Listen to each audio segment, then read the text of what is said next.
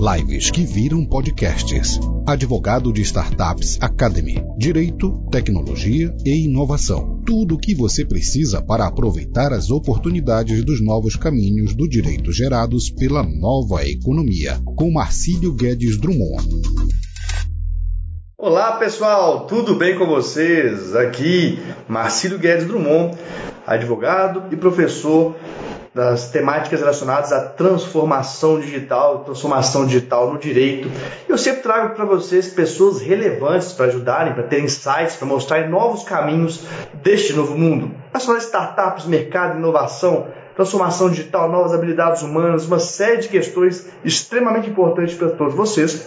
E hoje eu tenho aqui comigo um convidado muito especial, que é o Vinícius Rezende. Ele que é o presidente da Comissão Especial em Direito das Startups da OAB Federal. Vamos ver se o Vinícius está por aqui, que aí é, podemos começar já essa live. Vamos esperar ele entrar, mas quando ele entrar, a gente começa essa live. Você já conhece alguma questão relacionada à startup? O que, que é uma startup? A este mercado? A essa dinâmica? É, sabe algo desse tipo? Se já conhece, me fale, por favor, que nós vamos seguir. Você do mercado jurídico, eu não esqueci de você, nós vamos fazer a nossa live, tá? Nós vamos fazer uma super live. Olá, Vinícius, tudo jóia? Fala, meu amigo, beleza, mano? Tudo bom, cara. Um grande prazer de, é, realmente você estar com a gente aqui para poder compartilhar um pouco das suas ideias, dos seus insights, do seu conhecimento. Eu fico muito feliz realmente, tá? Porque é uma área que eu sei que você já sabe muito, muita gente sabe muito, mas tem muitas pessoas ainda no direito que não fazem ideia nem que é uma startup. Então, nada melhor do que você para estar com a gente aqui e ajudar a solucionar e a divulgar essa cultura, tá? E, e para quem não te conhece, cara, por favor, se apresente aí, fique à vontade. Bom, primeiro, assim, obrigado pelo convite, uma honra né, estar no maior Instagram jurídico da América Latina. Né? Isso é muito, isso é muito importante para esse segmento de advocacia que a gente exerce, né? para esse novo modelo mental de advocacia, esse é um ponto que a gente vai tratar. É, muito, muito feliz pelo convite, pelo seu convite, pelo convite do Homem Direito. Né? Estou aí com num grande Instagram e com uma grande referência no segmento, no ecossistema que é você. Bom, é, meu nome é Vinícius Rezende, né? para quem não me conhece, eu sou advogado, sócio da Ferreira e Chagas Advog é, Advogados, né, que a matriz é aqui em Belo Horizonte, mas com 10 filiais aí pelo Brasil. É, fui nomeado pelo presidente Felipe Santa Cruz como presidente da Comissão de Direito para Startups, Comissão Especial de Direito para Startups do Conselho Federal da OAB, e aqui fica o meu agradecimento a ele, porque foi a primeira vez né, que nós tivemos uma comissão focada em direito para startups. É, e o que demonstra, o que muita gente às vezes acredita em sentido contrário, que a OAB acredita sim que o modelo de startup, que as low techs, elas representam um, um futuro da advocacia. Né? É obviamente que a gente tem determinadas, deixa eu só botar aqui no mute, determinadas é, limitações legais, que a gente tem é, algumas regras que precisam ser observadas, e isso não é uma exclusividade da advocacia do direito. Né? Isso se opera quando a gente estiver falando de uma startup focada na saúde, né, nas fintechs, que a gente sabe que nós temos algumas objeções algumas entraves no Banco Central, mas isso é um modelo mental que vem evoluindo, né? Eu acho que a sociedade vai se adaptando às novas realidades, aos novos segmentos empresariais, fazendo com que os órgãos reguladores, né, por consequência, comecem também a se adaptar, né? E, e isso é engraçado porque desde que a gente estuda lá no bancos acadêmicos da advocacia, né, meu há muito mais tempo, fiz 20 anos de formado agora, dia 9 de, de agosto, mas a gente sempre é, estudou que a, não é a sociedade que segue a norma, é a norma que segue a sociedade. E ainda bem.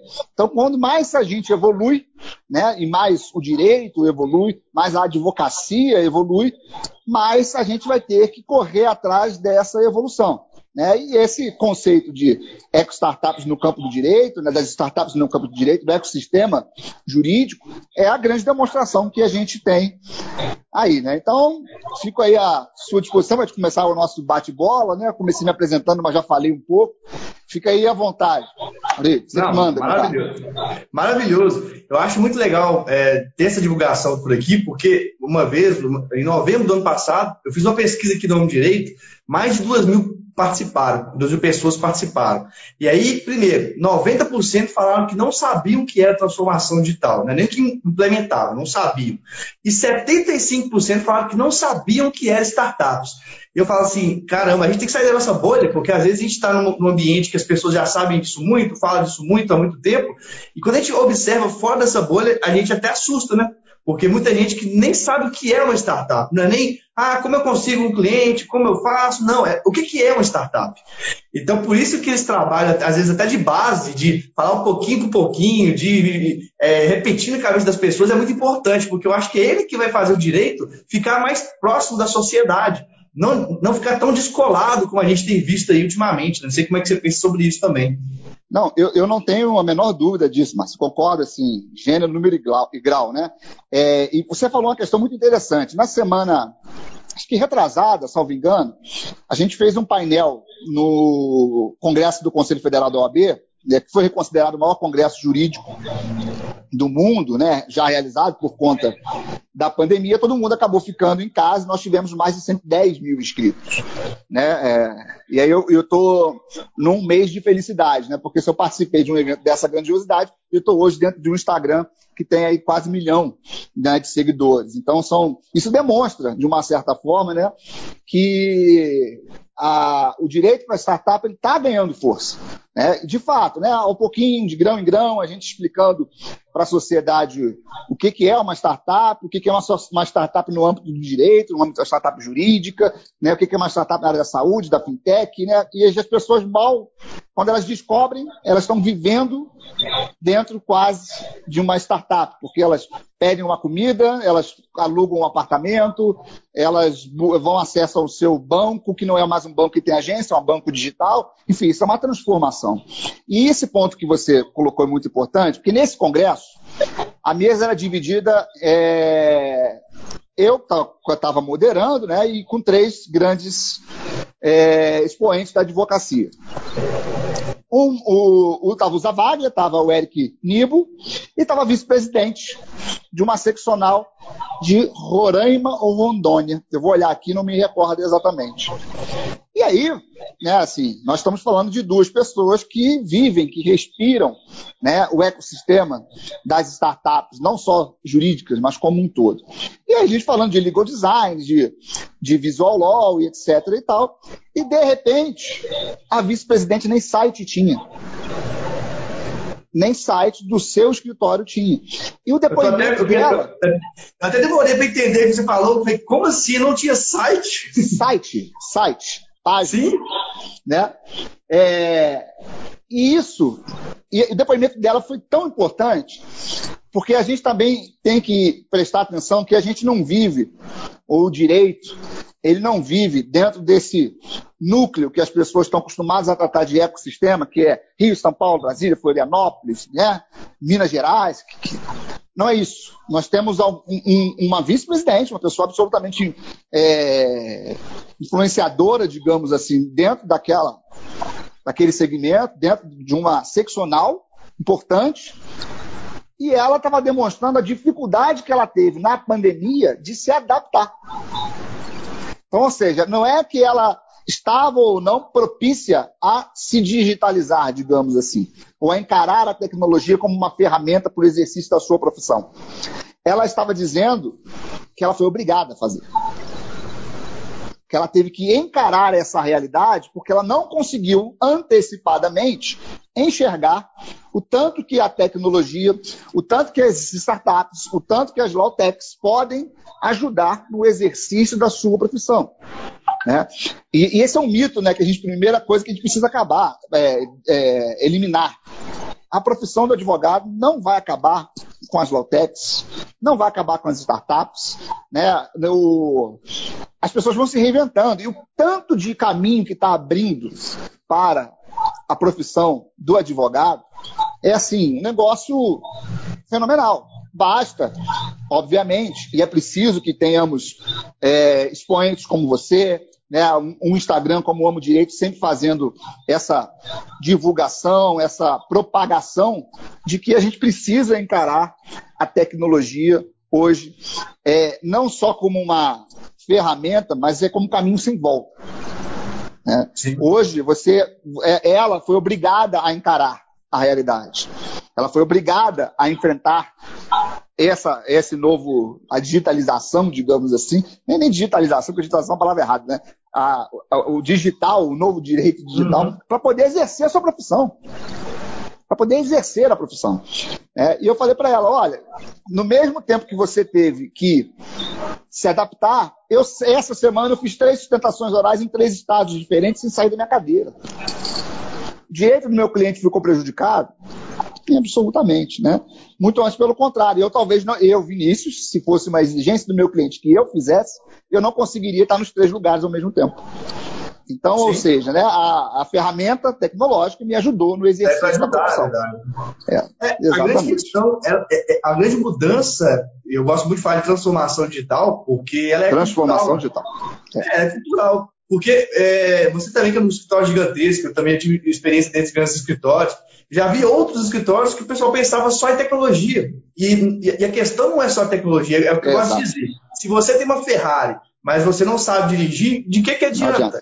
É, é, cultura, é pensamento, é forma de trabalhar, é metodologia ágil, uma série de outras questões e aí foi legal você falar esse exemplo da, dessa advogada, porque eu sou advogado tem sete anos. E eu nasci, é, desde o início já, já tinha pegada mais digital, já tinha uma mentalidade meio diferente, empreendedor em outras áreas, fora do direito, então dá uma abertura na nossa mente. O que eu acho legal demais, Vinícius, é que você mesmo falou, tem 20 anos que você é advogado, apesar que não parece que é mais, que é, que é, que é, não vou falar que é velho, mas tem muita experiência. eu quero que você fale comigo na sua mente como é que foi esse processo de mudança, porque 20 anos é muita coisa e você não nasceu no digital, e mesmo não nascendo no digital, é, foi e é, né? Foi, já foi na, época que, começou a ser a referência e é a referência uma vanguarda. E isso que eu quero entender, porque mudar é muito mais difícil do que você que já nasce no digital.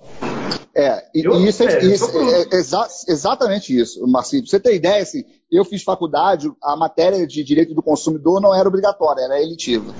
Então, assim, né, você pensa, hoje a gente, qualquer relação que a gente tem no dia a dia, a gente faz um monte de relações jurídicas contratuais de consumo no dia a dia. É, e a matéria não era é, obrigatória, ela era elitiva. Então, de fato, eu venho de uma época do exercício da advocacia que de vez em quando eu retorno, falo que ela é muito importante, que eu falo que era advocacia de balcão. Que a gente ia para o fórum, tirava boleto, ficava lá com um fichário, imprimindo os boletos, como se fosse um, um comprovante de depósito, para verificar onde é que estava o processo, que lugar estava, com que escrevente estava, porque não era. É, cada processo tinha escreventes separados.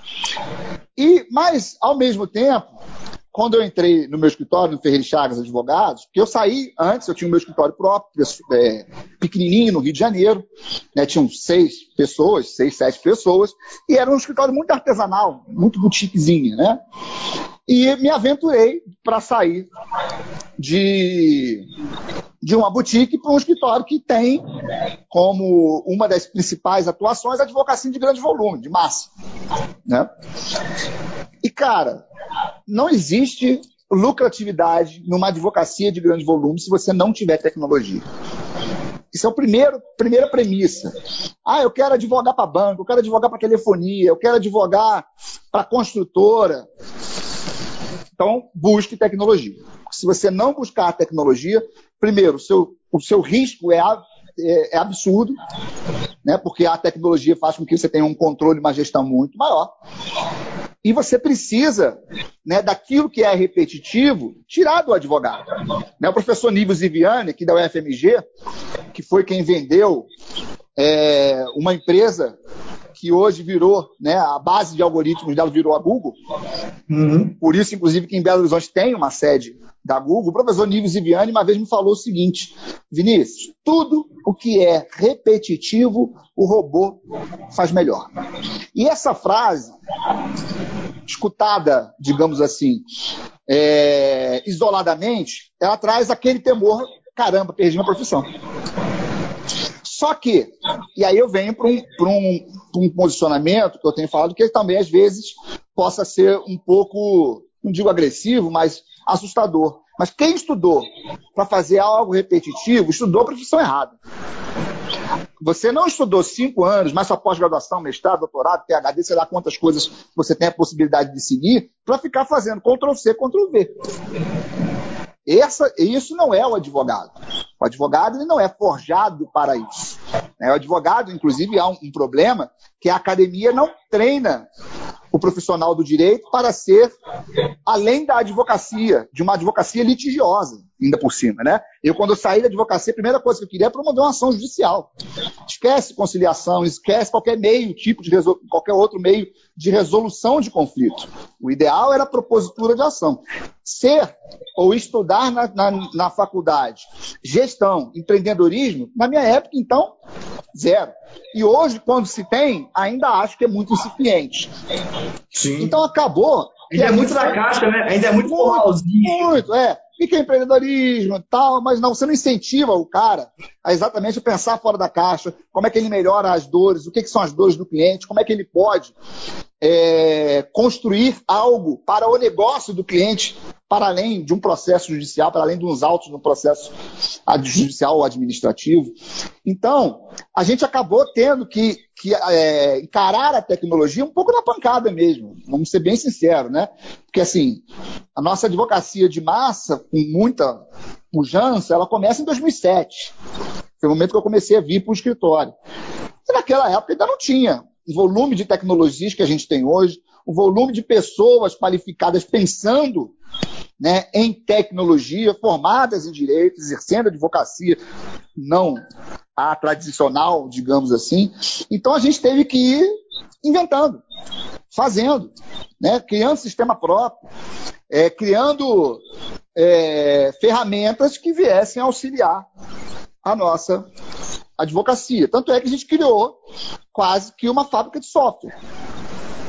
Nossa, interna, para consumo próprio, que era uma mentalidade, aliás, absolutamente equivocada, de não compartilhamento. A gente tinha um sistema, não, isso aqui tem que ficar guardado a sete chaves. Né? O Marcelo Totti não podia ouvir, o Décio Freire não podia ouvir, o Siqueira Caixa esquece. Cara, isso é um absurdo, né? A mentalidade, mas era a mentalidade da época. Né? E eles também tinham, isso era, o, isso era o, o norte da advocacia. Hoje não, eu faço um sistema, melhor sistema, eu quero vender esse sistema. Eu quero que aquilo gere lucro. Então, é, é, é uma nova mentalidade que a gente passa a ter dentro de um escritório, dentro do exercício da advocacia, né, que só foi possível porque a gente aprendeu na paulada. A gente foi obrigado a aprender, da mesma forma que a advogada lá, que da vice-presidente da seccional, precisou. Né? A diferença é que a gente precisou para a proposta da advocacia que a gente quis. O dela foi mais grave, porque o dela foi para exercer a advocacia. Né? Eu poderia falar né? sobrevivência. Eu podia entender assim, não, esse segmento de grande volume, de massa, isso não é para mim. Vou sair, vou ficar na boutique. Poderia, ok? Mas nós entendemos que não. Que a tecnologia, ela era uma aposta muito legal, muito interessante, pra, e quem mais saísse na frente na tecnologia, estaria na frente hoje é, com as grandes carteiras de advocacia de grandes volumes. E a gente tem esses exemplos, esses quatro escritórios, por exemplo, que eu falei, né? Tosh, Décio, Siqueira, são exemplos disso, que também pensaram fora da caixa, que também entenderam que a tecnologia ela é ferramenta, que ela não é substituição do advogado, ela é substituição, sim, do serviço repetitivo. Isso ela vai ser. Não tem a menor dúvida. Ela pode até uma ou outra atividade do advogado, que era repetitiva, ela substituir. Mas ela não vai fazer uma audiência, né? ela não vai é, analisar um, um, um, um, um documento no detalhe, ela vai analisar naquilo que é padrão. Aquilo que sai padrão não tem jeito. Né? Porque hoje nós temos leituras de contrato, leitura de publicação, leitura de tudo. Mas o que sai precisa da ação humana. E quem é que ensina o robô a ler aquilo? Ou acha que a gente compra o robô lendo? Não, tem que ter um advogado ali atrás, alguém formado em direito. Treinar totalmente. Treinar, vai treinar o algoritmo. Vai treinar lá o robô para. Quando sai isso, o que, que, eu tenho que fazer? Quando sai aquilo? Né? E hoje, desses, é, nessa advocacia, a gente tem algo que, por incrível que pareça, passa a ser uma vantagem, que é o volume de processos que a gente tem nos dá um volume de dados muito grande. Né? E esse é um problema que a gente tem que encarar também, é um pleito que a gente está tratando lá junto ao Conselho Federal, que é que os tribunais precisam abrir os dados deles. Uhum. Né? Porque aí, com os dados, a gente consegue trabalhar os dados, mirar os dados, ter assertividade, dar devolutiva para o tribunal. Né? Aliás, os tribunais, eu li há pouco tempo, não, não me lembro agora qual foi o site, que tem 78 iniciativas né, de programas e projetos focados nessas questões de melhoria no atendimento, de, é, do que é repetitivo. Então, tem 78 iniciativas dentro dos nossos tribunais. Então, os tribunais também estão encarando a tecnologia hoje como uma ferramenta de assegurar uma prestação jurisdicional segura, célere e, sobretudo, justa. Muito interessante. E eu fico pensando algumas questões aqui, porque, por exemplo, o seu escritório, os que você mencionou, são todos aí topíssimos de linha, etc. É, e, o, e o médio e o pequeno, e aí eu falo isso porque eu escolhi muito esse caminho de tentar pelo menos mudar a mentalidade deles, até porque, Vinícius, eu já conheço é, todos os estados do Brasil trabalhando e eu, eu, vejo a diferença de mentalidade e de estrutura, né, que é uma grande preocupação. Temos lugares que as pessoas, se eu falar e, automatizar qualquer coisa, parece um absurdo, parece que eu estou ferindo alguma coisa, e não vou longe, não. É, é, eu comecei a advocacia em Sete Lagoas, eu falava já da advocacia 4.0, e os colegas da região brin, brin, assim, brincavam comigo, riam da minha cara. Nossa, você é um cara ridículo, vai falar de padeiro 4.0. E o que me fez perceber que a, a parte mental, a cultura, é uma dificuldade. Mas, gente, vocês estão preocupados com isso. A galera nas Belo Horizonte, São Paulo, etc., está pensando outras coisas lá na frente. Você está preocupado com uh, o que eu estou falando aqui. Não é possível um negócio desse. Não, e, e é, essa é, você falou é muito, muito interessante, porque assim, é... a gente passou um, um, um determinado momento né, que você falar que startup, ah, o cara é startupeiro, o cara tá, tem uma startup, o que, que é isso? Ah, isso é um sonhador. Isso é, ninguém dava bola, aí isso é um sonhador. Né? E, e, é mesmo, tem que ser. Né? Quem vive nesse, nesse mundo, ele tem que, primeiro ponto, é ser sonhador acreditar no projeto. Você estava lá na sua cidade, é, no, não é nem interior, né? Vamos dizer assim, bem sincero, assim, Sete Lagoas é cidade grande de Minas Gerais. Do lado, né? É, do lado de, de Minas Gerais. E perto da capital, e as pessoas tinham essa mentalidade de achar que você era um. Ah, isso é um sonhador, isso é um poeta. Ah, vai virar nada, né? vai quebrar a cara vir para a advocacia tradicional depois. É, e, e, nós temos em você um exemplo vivo disso, né? Que a gente tem que acreditar nesse, no sonho, primeiro ponto, e acreditar que você pode desenvolver uma ferramenta, uma startup, um negócio a partir de uma mentalidade. Então você tem que ter uma mentalidade. Não adianta você querer é, discutir tecnologia se você não tiver propício ou com a mente aberta para esse tipo de discussão. Né? Para você entender que é, você começou aqui na apresentação dizendo assim, cara, eu cada dia que eu estudo mais né, esse ramo de tecnologia, de startup, de inovação, de empreendedorismo, mais eu fico louco achando que eu não sei nada. Nada, assim, caramba, eu tô perdido. Tem um monte, as coisas. É, é uma velocidade muito maior do que o modelo de economia tradicional. Essa é a grande diferença, né? Nós estamos tratando de um novo modelo de desenvolvimento econômico social. O conceito de startup perpassa por um conceito de desenvolvimento econômico.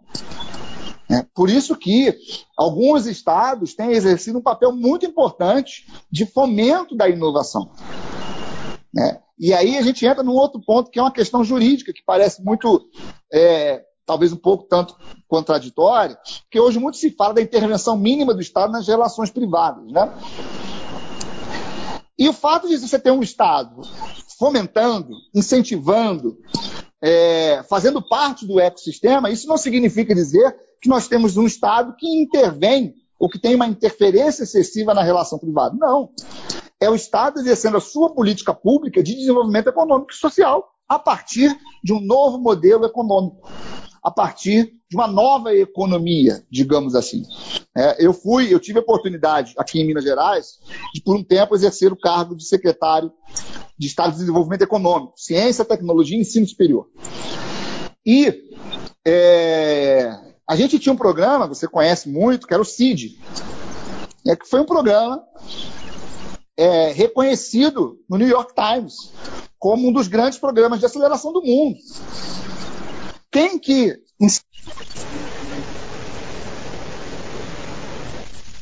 ah, voltou, voltou. Quem que te assim, quem que aí Voltei.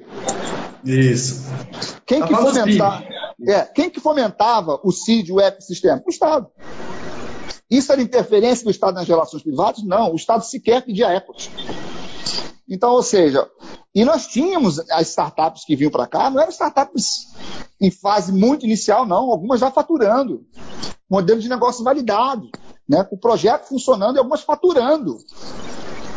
E aí a gente começa a criar um ecossistema forte. Isso faz com que a gente tenha renda, emprego, é, imposto. Então, assim, não é o Estado jogando dinheiro fora nem é o Estado interferindo numa relação privada.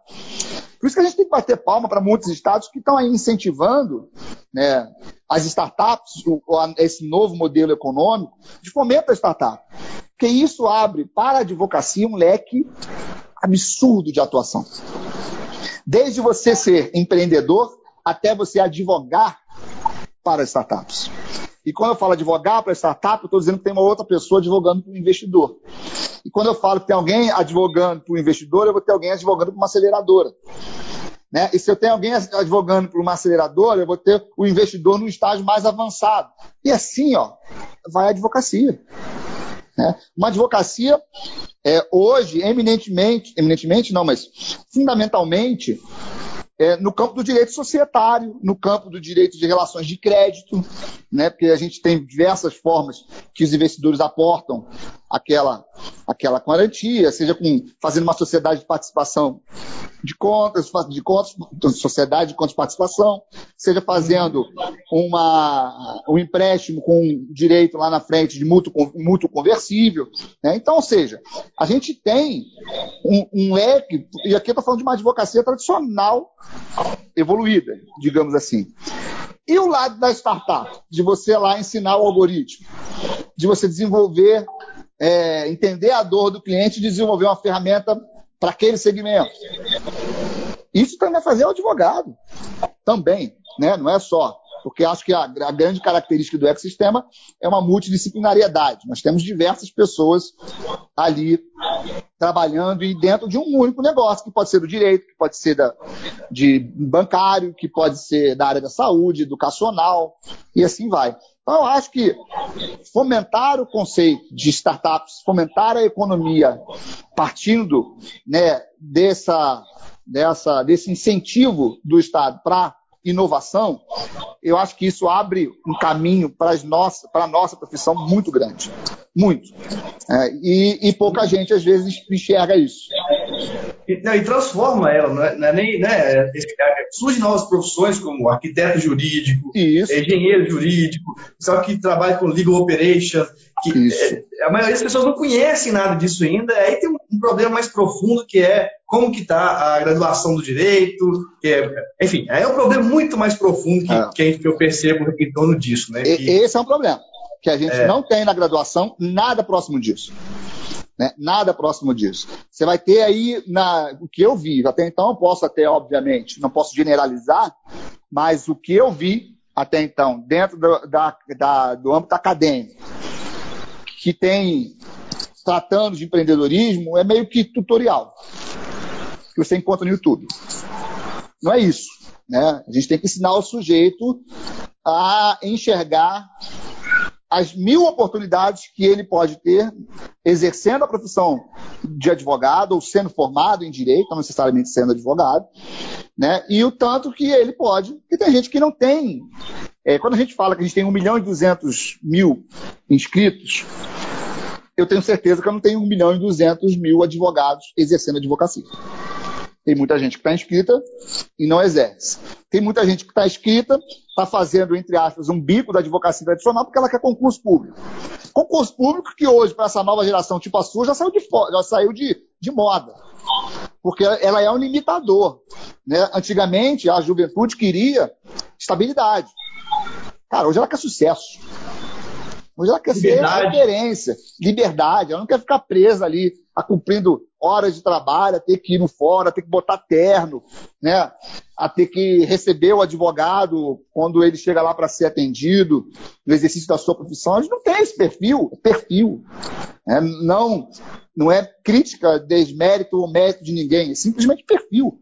Tem muita gente que não tem perfil para ser advogado. E está, às vezes, exercendo por questão de sobrevivência. Sim. Se esse sujeito que não tem o perfil de exercer a advocacia tradicional, se ele tiver a mente aberta, eu tenho certeza que ele vai achar o seu lugar dentro do campo do direito. Certeza, com todas essas possibilidades que a gente tem. Né? É, hoje eu, estava, é, falei hoje com umas 10, 15 pessoas, que eu estou procurando um design para tratar de fazer o visual do meu escritório, porque o que estava saiu, não ficou bom, enfim.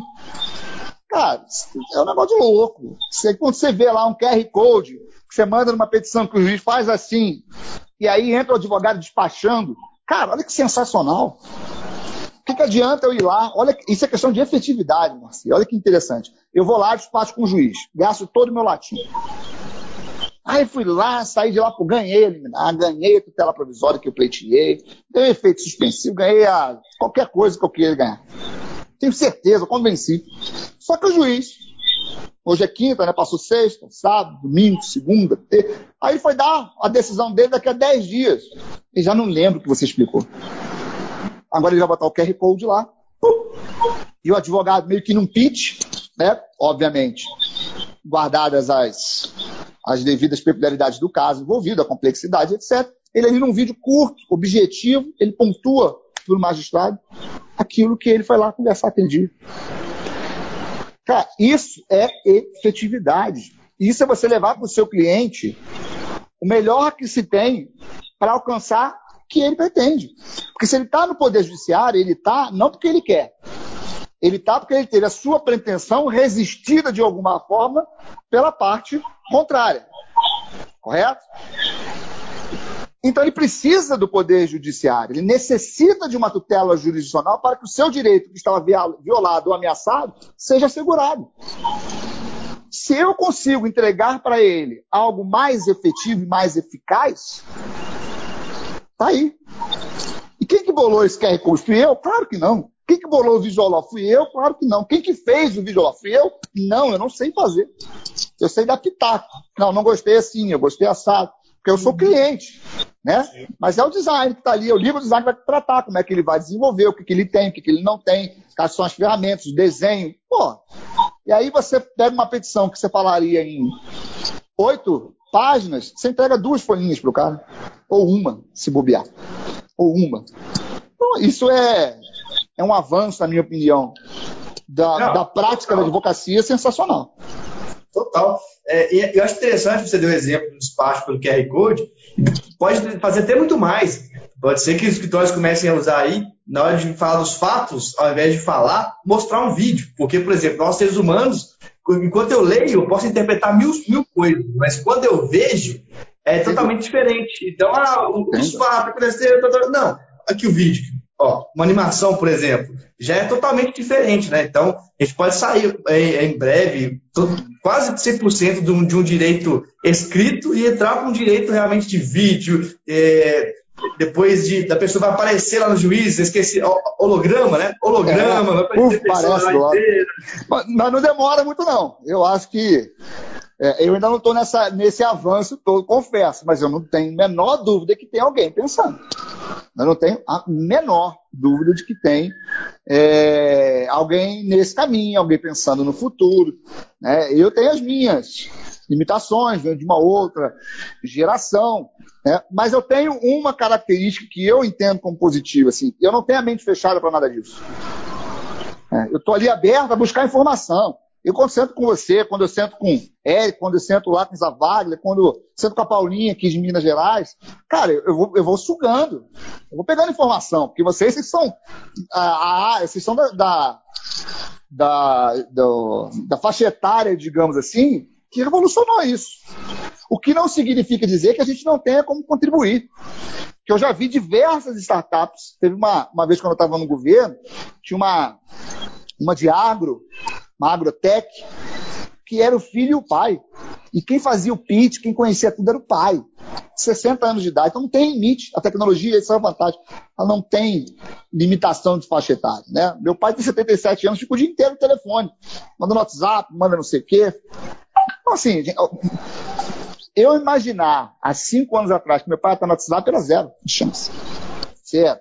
Será assim? Esquece, não vai, não vai conseguir mexer. Hoje ele mexe, baixa, manda arquivo, faz não sei o quê, manda figurinha. O dia inteiro, né? Até mais que deveria. Mais do que deveria. Então, larga o telefone aí, vamos conversar. Né? Então, assim, é, é muito interessante. Eu acho que a gente está num, num caminho que de primeiro, sem volta, né? e um, e um caminho de constante evolução, constante aprendizado.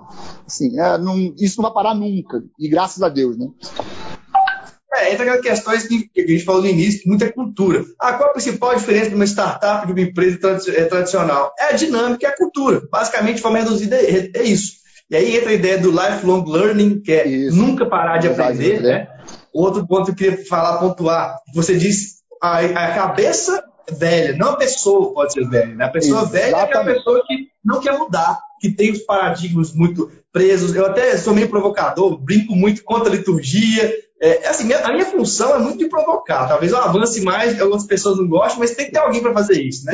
Avança, toma porrada, aí depois vai abrir um caminho para outras pessoas que ficam no meio termo. Mas é isso, é cultura. A gente tem que pensar uma nova forma. A vestimenta influencia. Eu tenho dois anos que eu não uso gravata, acho maravilhoso.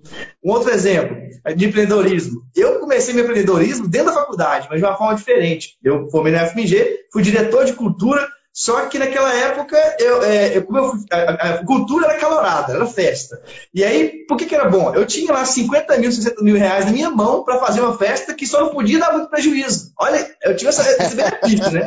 Então não podia quebrar o centro acadêmico. Aí, se desse uma diferença pequena, não tinha problema. Aí o que eu falo? Enquanto tá todo mundo tendo aula padrão, igualzinho, eu sim, muito anti-herói, matava a aula para poder aprender a negociar, a carregar saco de gelo, que dá humildade para a gente, para a gente ver que todo mundo é igual, é, a negociar desde, não sei, banda, é, bebidas, negociar tudo. E isso dá uma dinâmica na minha cabeça, deu uma dinâmica na minha cabeça, e depois eu fui entender que foi minha primeira experiência de empreendedorismo. Né? Eu, por exemplo, tenho uma família classe média, nunca tive que trabalhar, meus pais nunca deixaram eu trabalhar, eu não tinha ideia de nada disso. E se não fosse essa experiência, eu seria mais um advogado que não teria também essa experiência para poder fazer diferente. É, mas, é, mas é exatamente isso. Chama-se cultura. É, eu acho assim, é, qual é qual é a cultura do escritório, qual é a cultura da sua empresa. É, uma vez o cara, eu sempre foge o nome dele, é um dos sócios do Sambatec, e ele falou uma frase muito interessante. Era numa reportagem que a gente estava na Rede Minas. Né? Tipo, um, tipo um talk show lá, e era eu, ele e mais uma menina. E ele falou assim: é, o conceito de startup, hoje a gente tem conceitos legais, etc., mas o conceito para ele é um modelo mental. Ou seja, para você ser uma startup, você tem que ter um modelo mental de startup. E o que é um modelo mental de startup? Né? É um modelo aberto, é um modelo de coparticipação, né? é um modelo de liderança e de não chefia, né?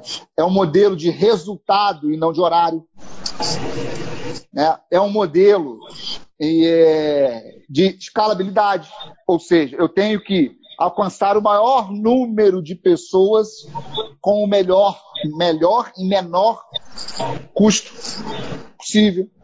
Né? Porque a advocacia, eu, eu penso assim, olha, o, Marcílio, a gente tem hoje em torno, sei lá, de 350, 400 mil processos judiciais. É um volume brutal. Quantos advogados eu teria que ter para fazer o volume repetitivo? Para fazer o repetitivo e com o risco do meu repetitivo dar errado e eu ser responsabilizado enquanto sócio, pessoalmente, com o meu patrimônio. Até não porque. Ter, não ia ter escritório. Ser humano.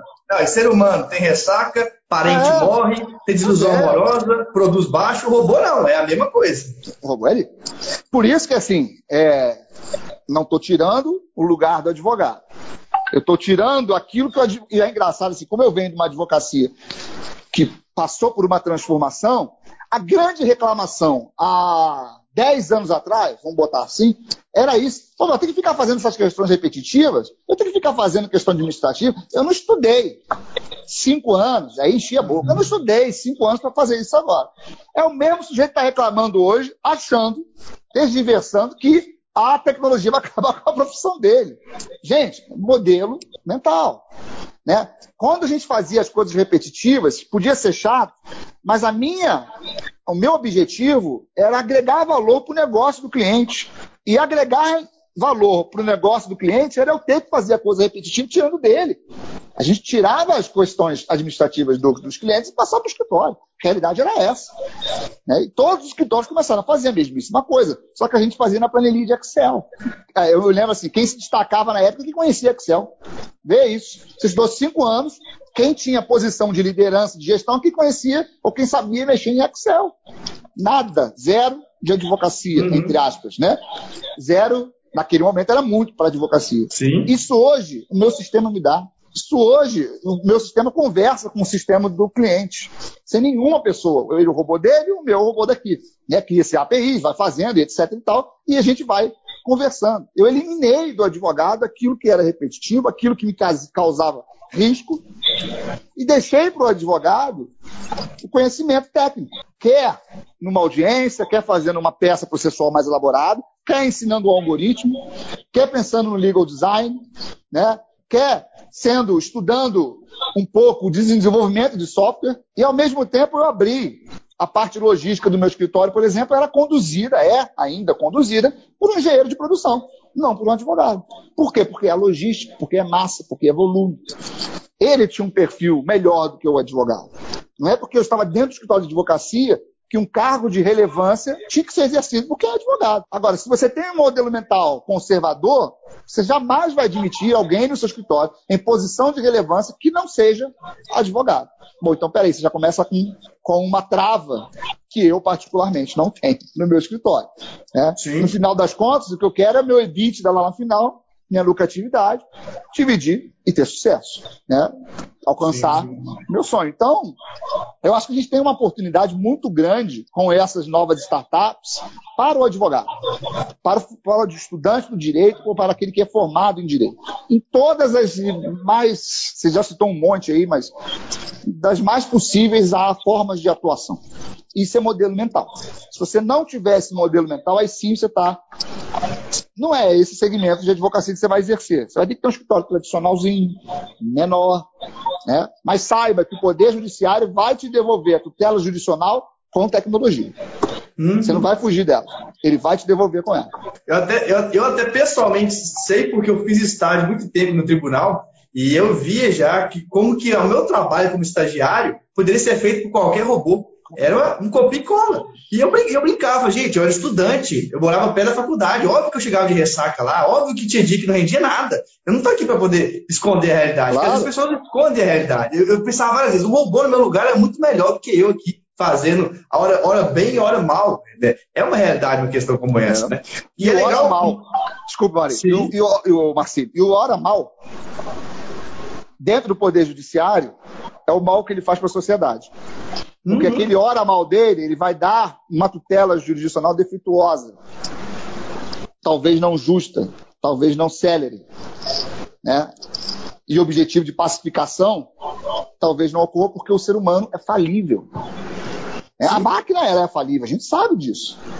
É, quando você que faz aí 800 lives por ano, você sabe que de vez em quando cai uma, o negócio não funciona, o convidado não entra, você tem que se virar nos 30. E aí? A tecnologia também tem os seus defeitos, né? mas eu continuo utilizando-a como uma aliada daquilo que ela vai fazer melhor do que o ser humano. Não, acho, acho, maravilhoso. Tem um ponto que você falou também que eu achei interessante, é, e é uma crítica ao, ao profissional jurídico médio, eu digo que a maioria das pessoas do direito, elas esquecem aquela parte inicial do direito, que são as ciências axiológicas, as ciências da sociedade, então, hermenêutica, sociologia, antropologia, só que são elas que, pelo menos, me ajudam a enxergar a oportunidade do mercado. Aí eu sempre falo de Miguel Real, direito é fato, valor e norma. As pessoas só focam em norma, jurisprudência e legislação. Fala, galera, é no, nos fatos, é na vida, é no valor da sociedade que está o ouro.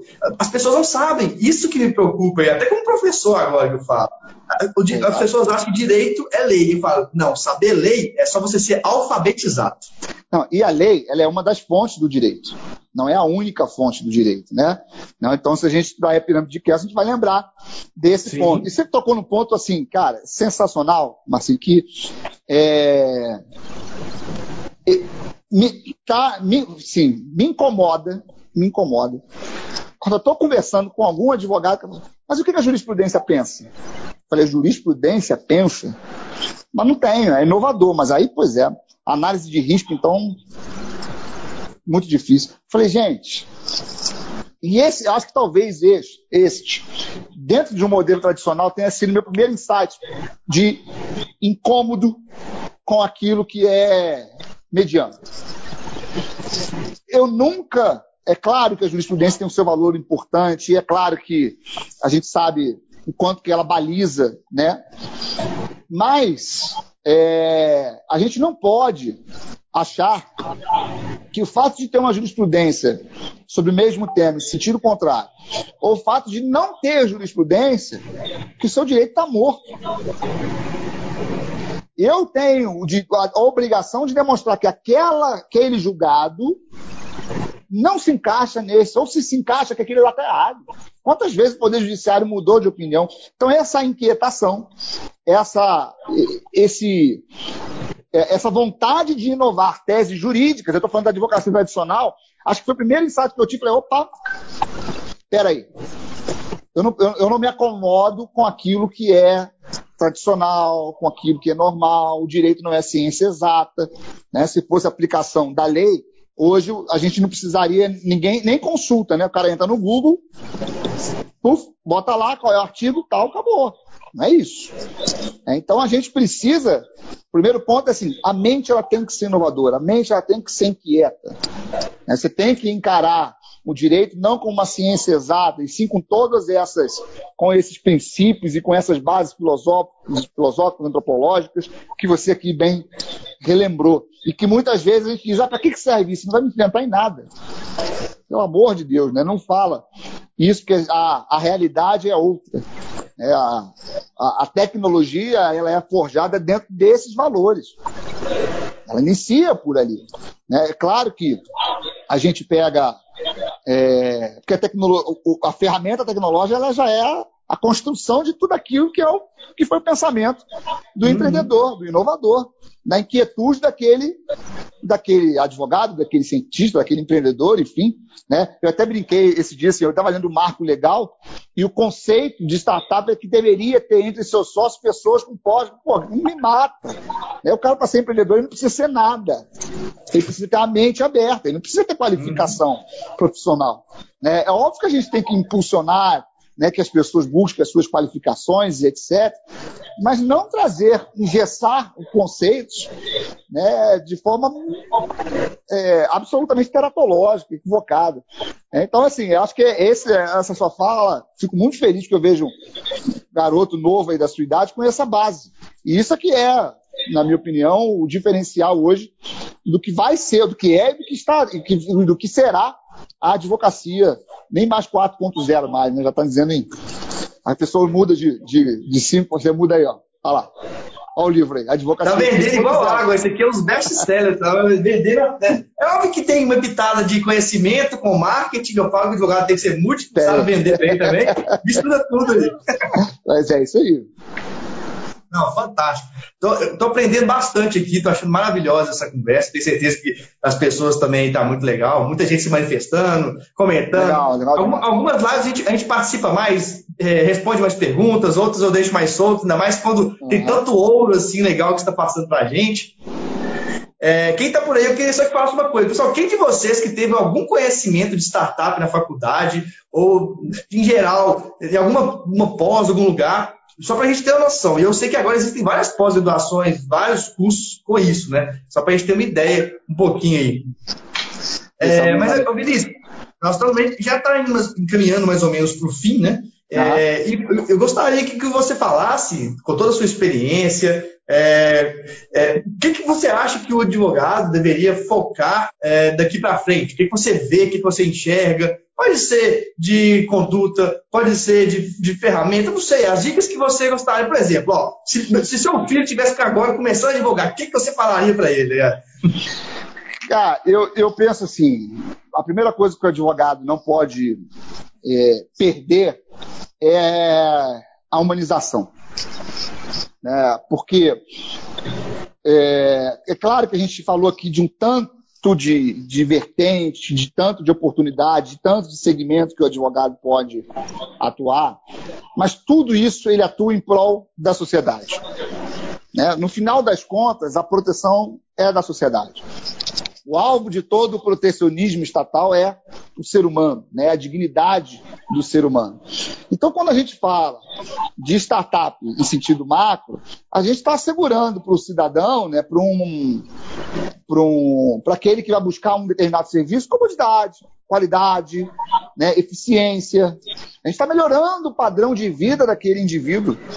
Né, que antes tinha que, sei lá, se aventurar 10 horas da noite numa cidade violenta para comprar um cheeseburger, hoje ele recebe na casa dele, com toda a segurança possível.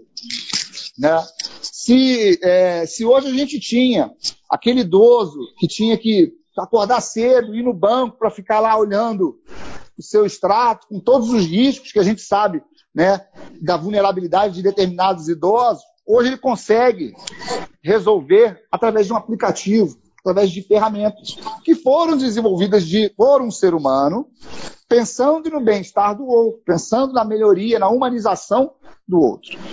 Quando a gente fala de advocacia, é isso. É, eu não posso perder de, de foco que o exercício da minha profissão ela vai trazer uma melhoria na qualidade de vida da sociedade. Né? Quer eu estando numa Lautec, quer eu estando no, na advocacia tradicional, comum, artesanal, quer eu estando numa advocacia um pouco mais é, 5.0, em homenagem ao, ao seu livro. Então, assim, não importa. Eu estou sempre tentando fazer o bem. Acho que esse é o grande fator do advogado. Fazer o bem de forma ética, observando ah, os, pre, os, preceitos, os princípios e as bases né, constitucionais, filosóficas, antropológicas, aqui como você bem tratou. Acho que tudo isso faz parte do exercício da profissão. E saber que a minha profissão de advocacia, de advogado hoje, é muito mais do que aquilo que a gente tradicionalmente conhece. Então, antes as pessoas faziam direito para fazer concurso público. O concurso público é importante. Já vi aqui quem me colocou, eu quero ser juiz federal. Mas tem que ter juiz federal. Não vou substituir o juiz federal, tem que tê-lo. É, mas é vocação. É. Hoje, você não mais busca o concurso público se você não for vocacionado. Porque se for buscando estabilidade financeira, se você acertar dentro desse negócio, você ganha muito mais do que estabilidade financeira. Então, eu acho que hoje as pessoas estão conseguindo, é, dentro de qualquer profissão, ter uma, um leque de atuação muito maior do que aquela tradicional e finalística que a gente tinha anteriormente. Isso não é só advocacia, isso é para o engenheiro, é, isso é para o médico. Eu tenho um amigo meu no Rio de Janeiro, Marcelo Frota, que, cara, o cara faz vestibular, Passa em todas as federais de medicina. Todas. Todas. Depois de fazer dois anos de engenharia química. Quando ele acaba a medicina e fala, cara, acho que não é isso que eu quero. Pô, a mãe dele quase infartou, pelo amor de Deus. Você estudou, foi um dos melhores alunos de medicina. O que, que ele quis? Gestão. Médico. Gestão da área da saúde. Né? Quer alguém mais é, qualificado que um médico focado na gestão da saúde? Então, ou seja, e hoje ele está ganhando mais ou tanto que o médico de sucesso da turma dele. Então, ou seja, são oportunidades e abertura. Eu acho que a primeira coisa assim, abra sua mente. Né? Não restrinja a, a advocacia para aquele modelo tradicional. Que também tem o seu espaço. Está né? Tá lá no cantinho dele, fazendo. A área criminal é uma área, por exemplo, um tanto quanto é, mais delicada, mais artesanal. né? mas a gente sempre vai ter a tecnologia como ferramenta, como auxílio, auxílio de gestão, a gente não foi preparado para isso. Então, é, eu acho que se eu falasse minha filha assim, ó, você quer fazer direito? Faça. Agora enxergue o direito com todo, no, em, enxergue o direito em 360 graus. Acho que esse é o ponto. Tanto, é, tanto é que eu, que eu falo sempre, o sucesso no direito está fora do direito. E a gente me critica por isso, eu já vi, a, a, alguns processualistas são mais tradicionais, a gente fala, então sai do direito de uma vez. Cara, mas o lance não é esse. O lance é abrir o leque de conhecimento, é a visão 360 graus, como você falou perfeitamente. É, é, é isso aí. É, acho que é isso, qualquer que seja a sua profissão, é, enxergue-a de forma 360. Ponto. Muito bom. Acabou. Inclusive, para você eleger o que você não quer fazer. Sim. Aí, Eu acho que é dica isso. maravilhosa. Não, pessoal, uma dica maravilhosa como essa aí, acho que a gente já vai é, para o fim da nossa live. Aquela, aquele tipo de live que depois que você é, vivencia, acho que muita gente vai nem dormir aqui ainda, muita gente vai ficar pensando na vida, vai ter crise existencial, porque foi realmente fantástica. Valeu demais. É, assim que acabar essa pandemia aí, as pessoas voltarem a se encontrar, vamos marcar de tomar cervejinha, vamos, um claro. vinho, isso aí Horas bar é fundamental também, pessoal. Bora, fazer, fazer outra igual aquela na OAB lá de Santos, com o Guilherme. Sim, maravilhosa aquela. um abraço pro Guilherme aqui, meu caro. Valeu demais. Muito obrigado mais uma vez. Irmão, obrigado. É, e vamos juntos. Isso aí. Um abraço, gente. Tchau, tchau. Valeu, um abraço. Chegamos ao final de mais um podcast. Siga acompanhando nosso trabalho pelo Instagram, arroba advogado de startups. Faça parte do nosso canal do Telegram, com conteúdos gratuitos e diários sobre o novo direito. Basta procurar por Advogado de Startups Academy no Telegram ou enviar uma mensagem no nosso Instagram e pedir para participar. Espero você no próximo podcast Advogado de Startups Academy com Marcílio Guedes Drummond.